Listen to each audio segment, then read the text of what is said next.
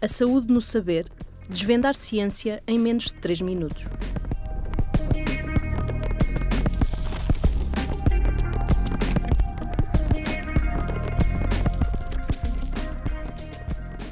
O tamanho do nosso cérebro é proporcional à nossa inteligência? Para responder a esta questão, temos connosco o investigador do Centro de Neurociências e Biologia Celular da Universidade de Coimbra, Ricardo Rodrigues. Bem, em primeiro lugar, sabemos pouco sobre a base neurobiológica da inteligência e o próprio conceito de inteligência é bastante complexo, uh, podendo ser categorizado em vários tipos de inteligência.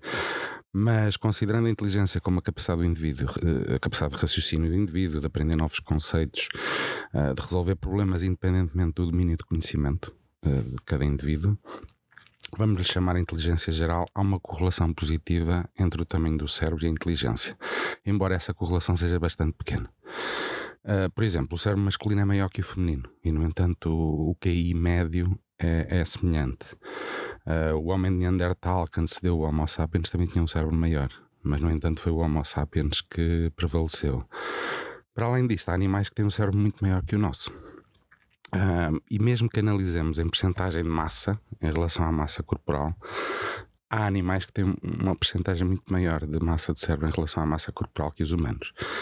Portanto, será que então pode estar relacionado com a quantidade de neurónios, uh, sobretudo nas regiões corticais que conferem racionalidade, em detrimento do cérebro reptiliano associado às respostas inatas e que é semelhante entre os animais. Mas também aí nas regiões corticais existe um maior número de neurónios no cérebro masculino do que no feminino, e o que aí é semelhante. E para além disto, curiosamente, existem, eh, há mamíferos que têm um número absoluto de neurónios nas regiões corticais muito superior aos humanos.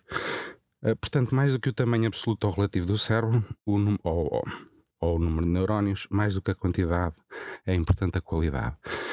É importante, sobretudo, eh, como é que eles comunicam entre si. Essa rede neuronal, essa rede de contactos sinápticos que os neurónios formam uh, entre si e também a própria plasticidade dessa, dessas sinapses.